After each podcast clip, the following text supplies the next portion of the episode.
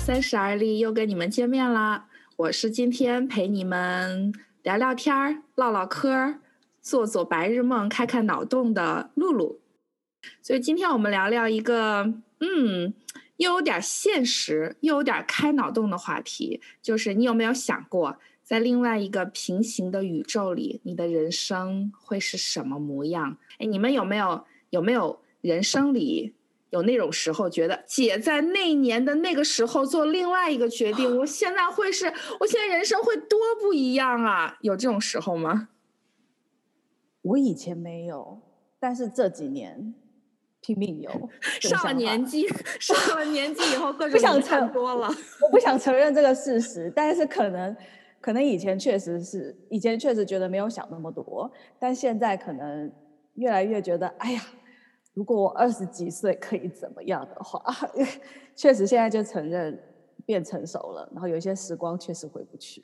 嗯，如果二十几岁可以怎么样？而且我觉得现在好像就是资讯，你接受资讯的速度更快。我曾经就有跟我同事讨论过，说，哎，如果呃我们可以再回去到学生时代的话，你看完全不一样。你看我们以前学生时代的时候，所有事情都是要纸本的。现在谁还给你纸本？现在全部都是拿 iPad 做笔记。我跟我同事真的认真讨论过这个问题。我就说，如果我们现在回去到那个年那个时候，然后拥有这些科技产品后，我们是不是就会变得比较聪明？我们是不是就会？是啊，你的同学们，同学们也都变得比较聪明，竞争那我们是不是就会做出比较聪明的决定？就可以比较早经历，好像呃比较懂得知道怎么去经历那些。这些事情，或是比较懂怎么过生活。哎，那你刚说的是，如果回到二十多岁的话，会会做不一样的选择，会怎么样？主要是什么怎么样？如果我能够回去到那个时那个时候的话，我是不是会比较懂得怎么去做选择？嗯，主要是我我我主要只是在看说，哎，我现在在做我人生决策的时候，呃，是不是是不是有一些事情耽误了？然后是不是如果回去到那个时候，我拥有更多的资源的话，啊，我比较知道怎么样做出更好的选择，或者比较不一样。对对对，如果你更聪明的话，哪个大的选择可能会不同？可能有两个，一个就是到到底第一个是我是不是干脆在国内念研究所？哎，我的生活形态会完全不太一样，可能，但是这个的生活轨迹我比较可以预想得到，因为我有一些朋友，亲密的好朋友，他们就是在国内念念研究所嘛，然后我就比较知道他们的生活轨迹，哎，这是我可以想象到的。然后，但是我比较不能想象到，如果呃我出社会的第一呃第一份工作不一样的话，然后我再晚个几年再来念书的话，哎，嗯。我觉得这个过程我比较没有办法想象，然后，但是我会觉得说，那个时候我是不是比较能够更成熟的去面对啊过去几年的经历？哦，有道理哎，就是先工作几年，再再去年我我确实是有有工作几年，但是我觉得第一份工作是不是会影响你呃你看这个世界的广度？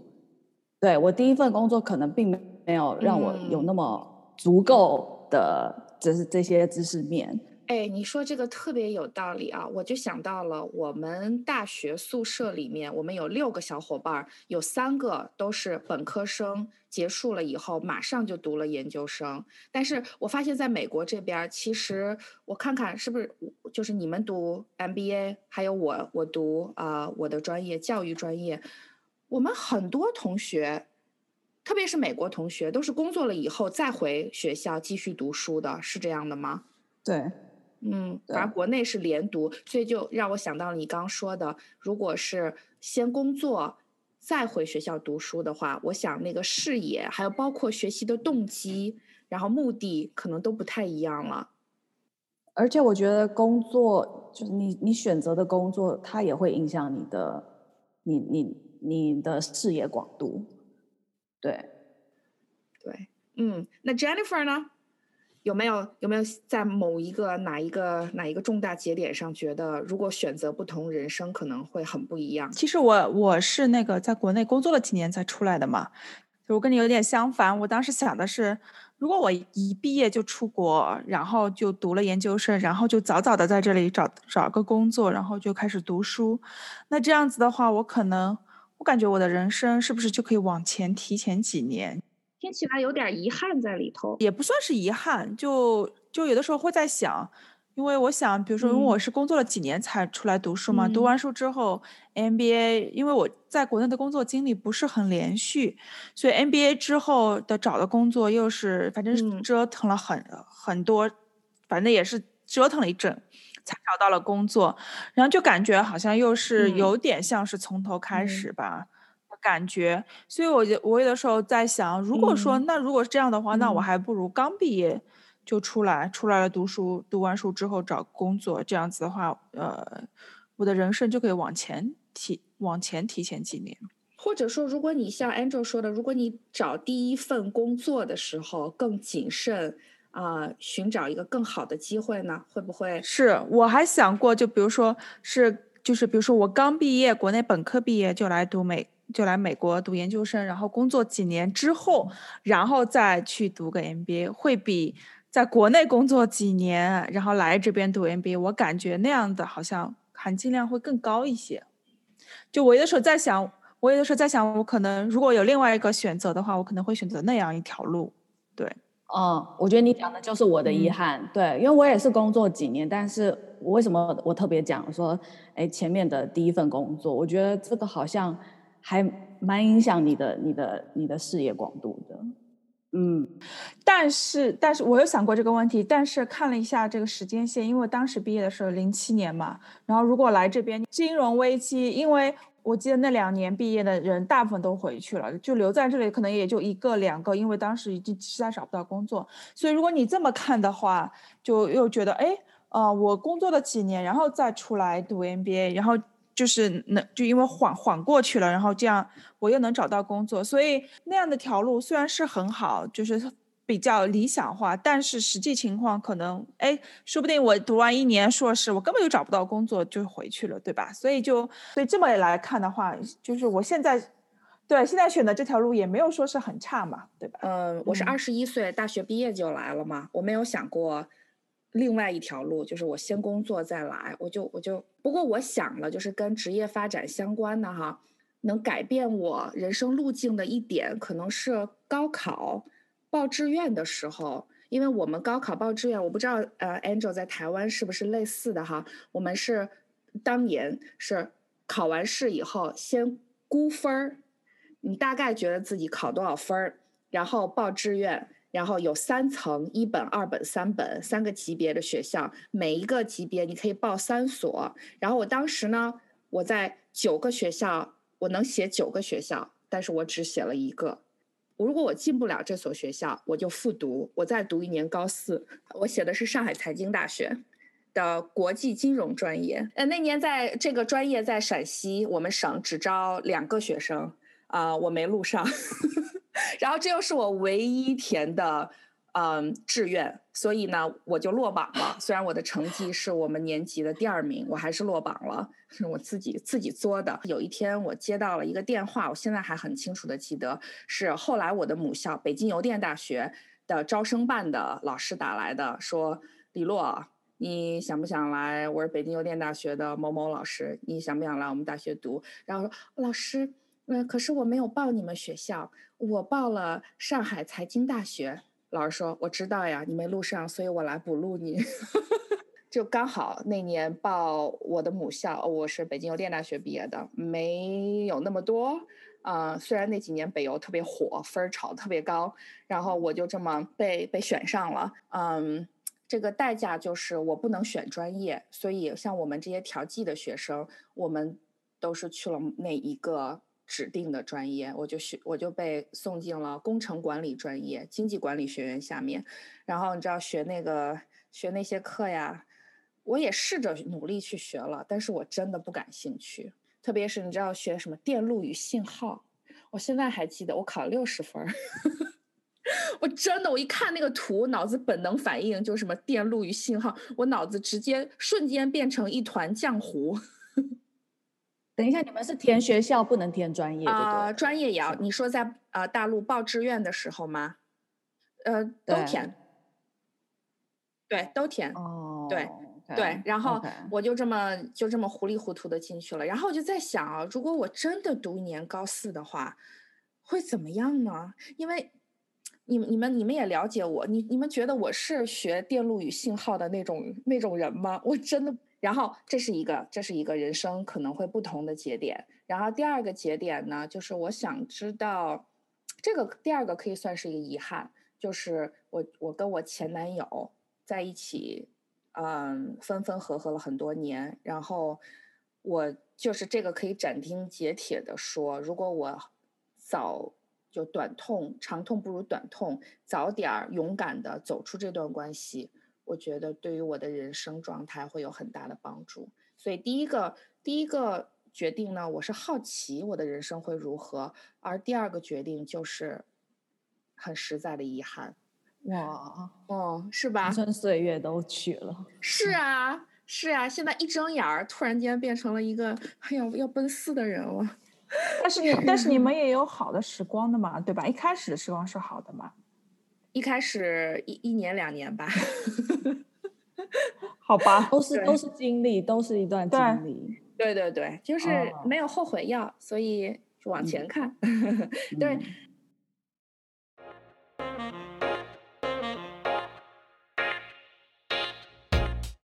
那我们现在来讲讲，嗯，哎，你说我们三个现在做的都是不同的工作，你们小时候梦想自己将来会做什么职业呢？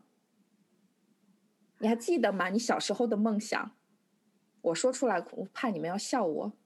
我才觉得我说出来的无聊死了，说，就是小时候的那种呃电视上都会演的、啊，小时候写的之前就是完全没有任何想象力的人，我就觉得我好像不太有想象力的人，是什么吗所以？我就是标准模板不就是老师吗？真就是老师，的？嗯，哇，是看电视看的。而且呃。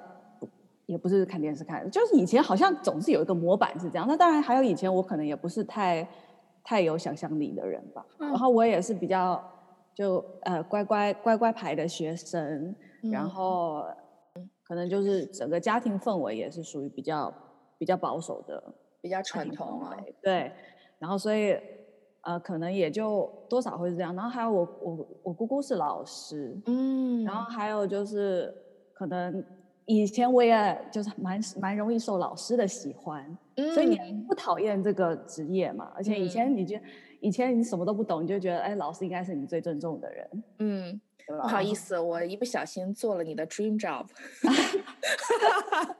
哎，但是不是真实？是不是心底的 dream 不知道啊？是不是？这个真不知。道。哎，那你当老师了，你感觉你会是一个怎么样？如果你真当上老师了，你会教？你觉得你会教什么学科？你觉得你会是一个好老师吗？我觉得我会是一个好老师，因为我中，因为我嗯中间就已经就是有有当过家教啊，然后还有别人有觉嗯得我的口条蛮好的，就是我的口条，而且嗯觉得我表达清晰，所以其实认为我是适合当老师，所以不止一个人这样跟我说过。对，所以我觉得那是比较可以人猜你是老师？现在吗？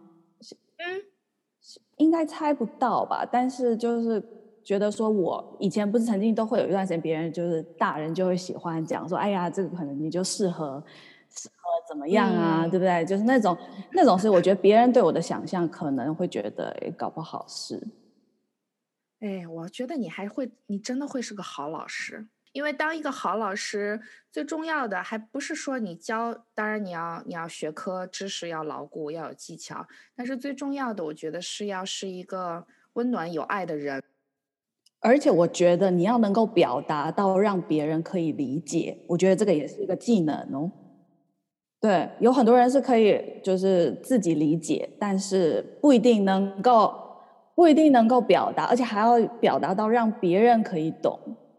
其实这也是我觉得当老师有一个挑战的地方。嗯，哎呀，我心里居然有点小窃喜，我我居然当上了我们 Angel 小时候梦想的职业老师。哎，但是 但是这不代表你现在不行啊，因为可能呃，我可能天生条件，例如说我口条可以，嗯啊、如果我某部分的知识巩固的话，我现在也可以，就是我也可以去当家教老师啊，或者是也可以在类似这样的可以领域啊、去对去接触，这个还还算你算是可以比较容易踏进去的。但是如果有一些别的，你就有的职业就更难，可能真的就是对，就是大家人生第二次，你可能要重新出来，要要重新投胎当医呀生，那真的是要对我。另外一个就写医生，因为我想说这个是我完全不能想象的。我另外一个我就写医哎生哎。，Jennifer 呢？Jennifer，你你小时候想干嘛嘞？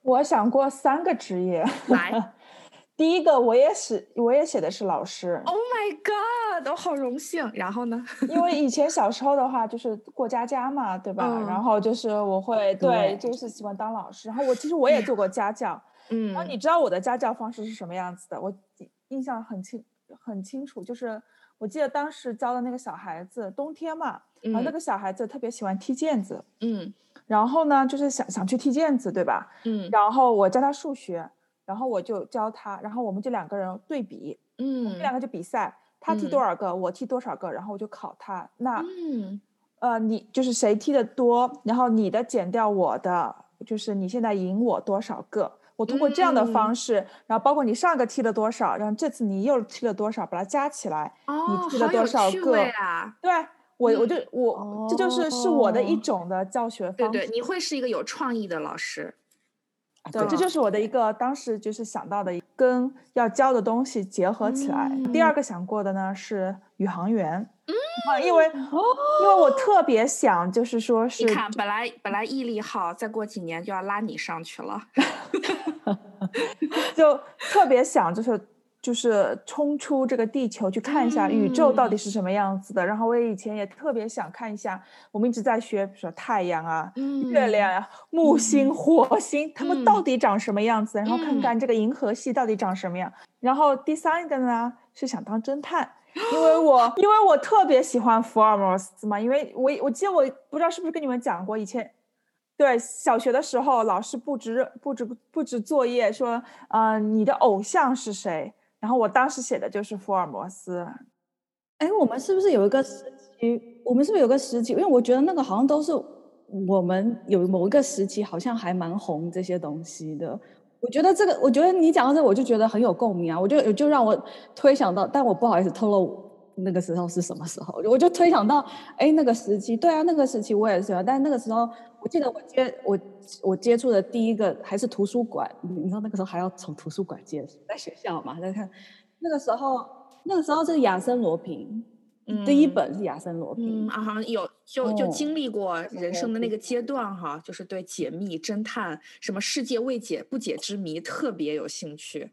哎，你你们说这样说哈，我听下来，我觉得当时我们小时候的梦想跟家庭的影响有关。就你身边，比如说 Angel 说，呃，身边人说你适合做什么，或者你身边有什么，你像 Jennifer 的爸爸喜欢做什么，给了你影响，或者 Angel 的家里人有人是老师。另外一点呢，就是可能你与生俱来的或者后天培养的你的性格里的东西，比如说 Jennifer 就是很有创意的人，然后也喜欢解密的人，对吧？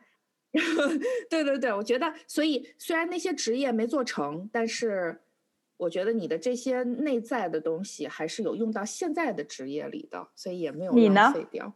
呃，我哈，我我我我用我妈的话来说，年纪越大，梦想越小。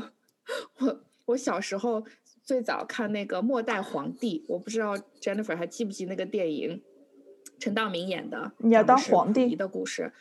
哇要当皇帝哦，我要当女皇帝。然后你知道那时候我才三四岁，霸气吧？霸气然后过了几年，然后那时候呃，大陆中国的国家总理是李鹏，然后觉得李鹏、李璐，哎呀，那我要不以后接下来他的工作当个总理？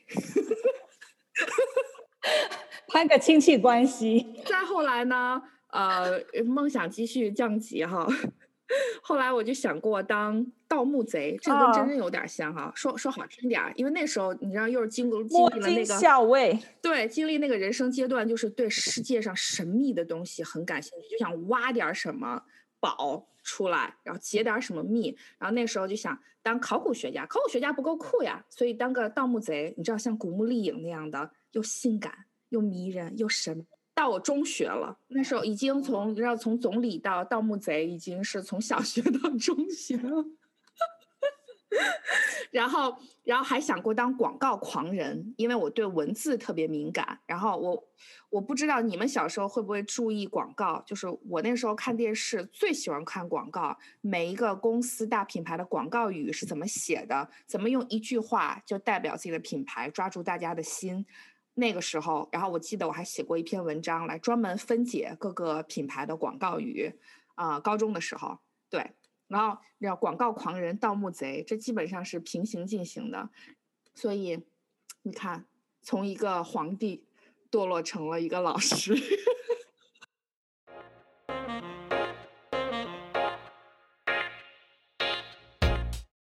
一切的资源都辅助给你，把你培养成这方面的人才。我想去当医生，我想过，但是我没办法面对病人，所以只是，只是。只是想象而已嘛，因为医生有很多种嘛，对啊，而且不一定不一定要当外科医生嘛。当兽医，兽医你也要面对动物的生老病死，好吗？也是很有压力的。是。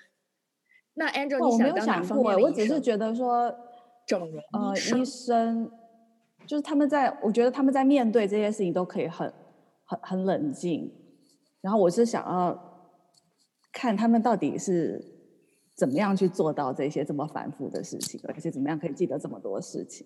这个我想可能跟他们的就是整个教育还有职业素养的培养都有关哈。他得训练自己成为一个更冷静、更能够面对生老病死这些问题的人。你知道那个就是新冠病毒疫情的影响下，我听了一些 podcast，有一些是讲。医护人员的心路历程的，很多人很崩溃的，有很多人都抑郁了，或者有各种各样的心理问题。对，我们都只是看到他们光鲜亮丽的那一面嘛。还有，我就觉得他们的占了你人生还蛮大的一个重要性在，所以他们不容易被取代。我就哇，这个职业你第一个本来就不容易培养。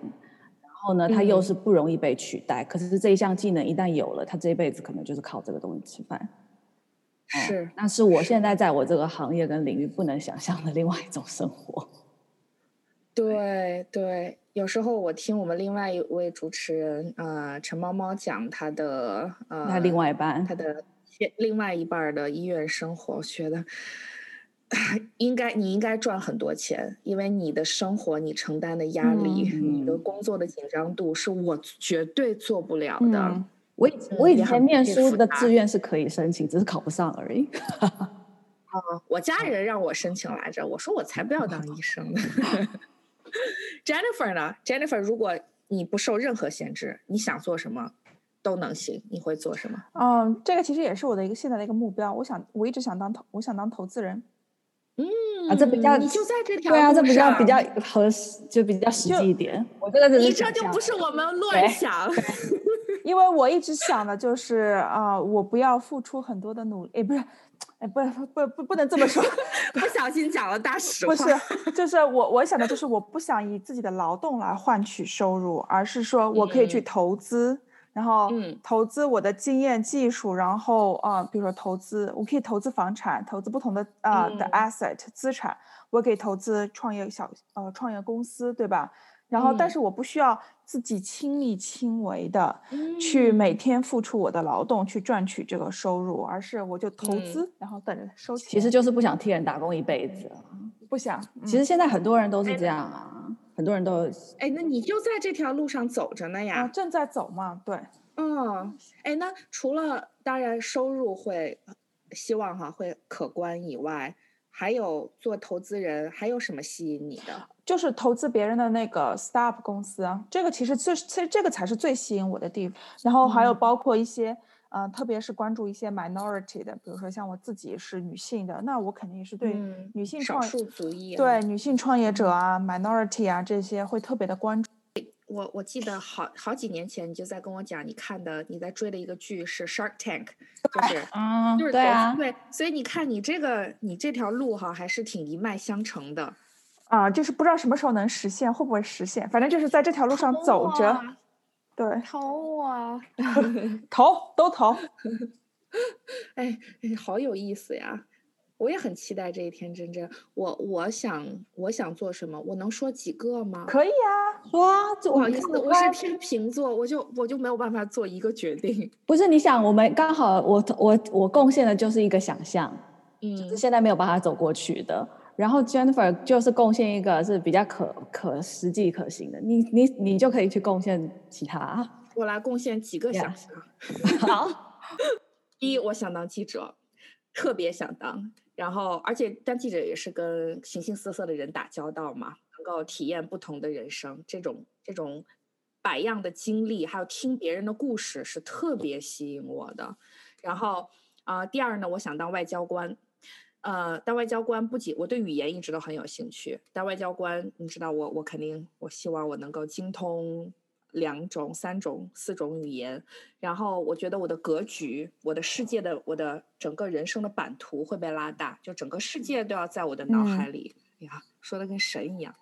然后，哎，这些都有点关联性，有关联性，我觉得很我，而且对非常我，非常 you，it's you，然后还能够推动地区。和世界的和平发展，啊，我觉得对于人类社会是有积极的贡献的力量的。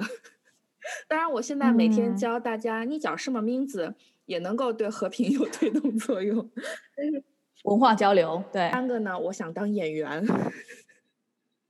对，因为演员还是可以，呃，跳脱自我，然后进入另外一个人的人生和故事，能够感受百味人生。嗯，不同的职业，不同的。你讲的演员是现在像电视剧的那种，还是你说舞台剧的那种？因为好像是很不一样。舞台剧，我不想出名，请大家不要捧红我，我只想当个好演员。但是那几个有没有哪一个你觉得你可以在这条路上往前进的？或者是我觉得我在某种程度上都有在做。啊，我当老师，其实当老师很大的一部分都是在演戏。啊，你站在那个不是舞台上，而是教师的讲台上在演戏。然后，呃，外交官呢，那，嗯，我做的就是中美文化交流的工作，所以也有部分在实现。至于记者呢，我觉得我还是这个 Jennifer 知道，我一一出门。就是旅行啊，或者是打个出租车，我都会变成一个瞬间话痨上身，我就会追根刨底的问别人的，在有限的时间内跟人聊天儿，对，所以我觉得这些还都是我，嗯，挺适合你的，嗯，嗯，哎，等一下，我想说，其实也不一定，我觉得露露就不是说就是什么记者啊这些东西，虽然可能不是那种正式的记者，但是你还是可以做这种 contributor。你还是可以写东西，写写写东西，对啊，就是 con 现在是 content 为王嘛，content is king，所以我觉得就是，然后你从那儿开始，就是你可能一开始只是 contributor，但是 you never know，对吧？上帝可能给你开了一扇门又一扇窗，对吧？你不，你有好多扇门跟好多扇窗可以开。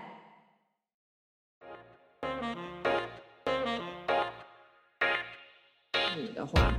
会有下辈子我们要换成当女，我我没有想过要当男生，真的，啊，虽然我知道有的时候我们在很多时候会觉得说啊，如果是男生多好，就他们就不会怎么样，或者是对，就觉得好像女生总是比较就是要受比较多罪，嗯，可是我我我觉得我还是想当女生，因为我想要被宠爱，我想要享受被宠爱的感觉。被被家人宠爱，呃，不不一定是家人，就是我想要享受当女生被宠爱的那种感觉，而且我不觉得，就是我我不觉得我已很女生了，我觉得我还能够再去体会，就是做更女生的那种感觉的女生。什么叫是是？我已经什么意思？都有女人味儿。呃，更有女人味，对对对，可能是用这个字眼，对。哦，我我我觉得我不是。哎呀，那万一没像像我也没有人宠爱呀，我怎么 我没有人宠爱呀，怎么办？那那是因为那是因为现在，但是你就可以想象嘛，那你就觉得，假如我可以被宠爱的，那男人也需要被宠爱呀。哦，我管我管他的。但男男人就是会被女人宠爱啊，但是女人也想要被男人宠，更想要被男人宠爱啊，互相宠爱，对。自己宠爱自己，对对对，女人更渴望被宠爱，这个宠爱就是依靠别人的，就感觉更靠不上呀。如果我是男人的话，那我就我就是一个给予方，主动权在我手上，我想宠爱就宠爱，这样不是更好吗？啊，你说你可以收放自如的，那你可以，你有可以有决定权，就对。我个人，我个人可能觉得想要更，我因为我没有那么女人，所以我觉得我想要体会。如果是那么女人的样子，现在不晚呀！你现在就是个女人，但是性格性格不太不太一样，就是而且而且我没有呃，我我在的环境下不一定是我的家庭啦。嗯，我的意思是说，包括我的朋友或者什么，他们大环境下就是对于嗯大龄女生，嗯，或者说啊家里只有女家里只有女生，我觉得那些。呃，就是比较保守的观念，现在大家都呃比较看得开了，就是觉得说啊，你你你过得好就好了，就比较不会有太多的压力，所以我就会觉得，可能我有幸生在这个时代，然后这样的环境底下，所以我觉得，嗯，对啊，就是即使虽然女生女生对女生不舒服，但是就是越来越多那样的意识嘛，就是女人也没有不好，或者是女人也没有不会做不到这样，就你也可以有怎么样的成就，或者你也可以做到。怎么样的事情，你也可以勇敢发声，你也可以去做到一些你想做的事情，就是都是有可能的。就是你看得到的是，在一定程度上，我同意，我同意女人、女女权、女性平权上，我们我们处在一个前所未有的最好的时代。但是女性的地位，想要。提高的跟男性一样，还有很长很长的路要走，就不要比较。就是我没有说要比较，而是说就是你自己觉得你能不能去做做一些事情，其实你是可以去，你是可以去做的。我不完全同意，嗯，我不完全同意，因为呃，我觉得有时候是因为我们所处的状态，你回头看，觉得自己就像爬山一样，你从山底山脚底。到了山的山腰，你觉得哦，我走了好远。但是你有没有看到另外的一个性别的群体？他们其实是在山顶，也有很长的路要走。就是我现在在山的半中央，我看到了和山顶之间的差距，或者甚至说我没有完全看到。端尝试一下。第二，我希望能够活得更自在、更潇洒。嗯，因为你们也知道，因为就是我的身材外表，这是我这么多年来的一个很大的障碍。我花了自己，我个人花了太多的心思和时间浪费在这件事情上，就就摔了太多跟头。所以我就想自在潇洒的活。当然，男人外在也重要，但是没有像女性那么放的那么重要。我就想用实力、用才华说话，然后我想看看我是怎么样的。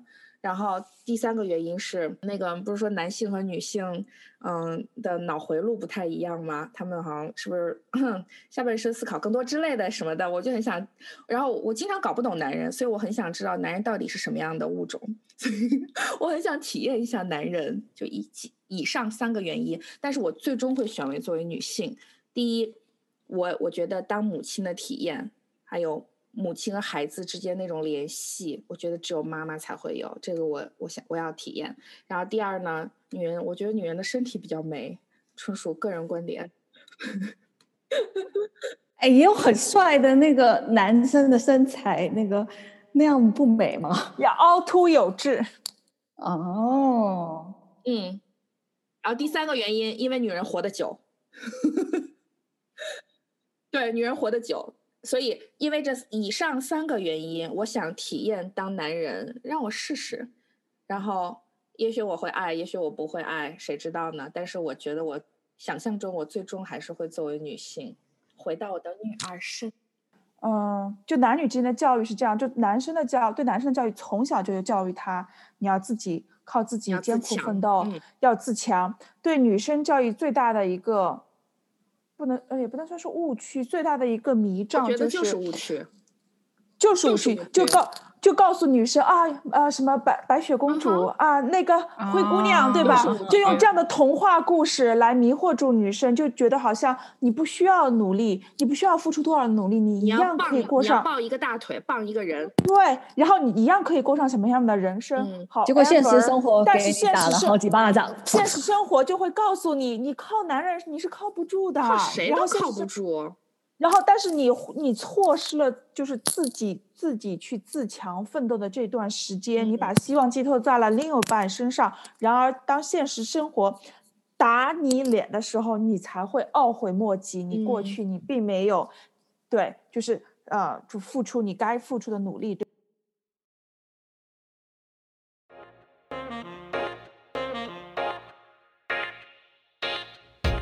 今天呢，谢谢小伙伴儿跟我们分享生活里的另外一种可能，或者你们的脑洞。然后我觉得，嗯，本来这期话题我想到的另外一种平行宇宙中的人生，感觉是有一些遗憾的，就是你、你、你的、你的那些梦没有实现，那个你丢失在另一个时空中了。但是跟你们聊下来，我又觉得，其实那个我们，那个可能的我们。在现实生活中，跟我们其实是平行存在的，因为即使我们做另外一个决定，嗯，总也还是带着我们现在的内核和光彩，嗯，对，那个我们是那个 constant 那个常量，嗯，对，然后另外就是人生不能重来，想也没有用，所以呢，就往前看吧。而且我们想要可能过上的其他的生活。不是说就好像完全不可能实现，我觉得是你还是可以，就是 in some way，你还是可以实现的。嗯，对对。然后那些人生里各种狗屎，我们也并并没有想到。嗯，然后也很开心，大家做了一下美梦，对，分享了一下时间穿越。对，我觉得我的多巴胺已经上升了。如果如果没有一个 这样的时间，大家一起讲，其实我们互相是不知道的。对，嗯嗯，好，那我们就下一期再见了，感谢你们收听，拜拜。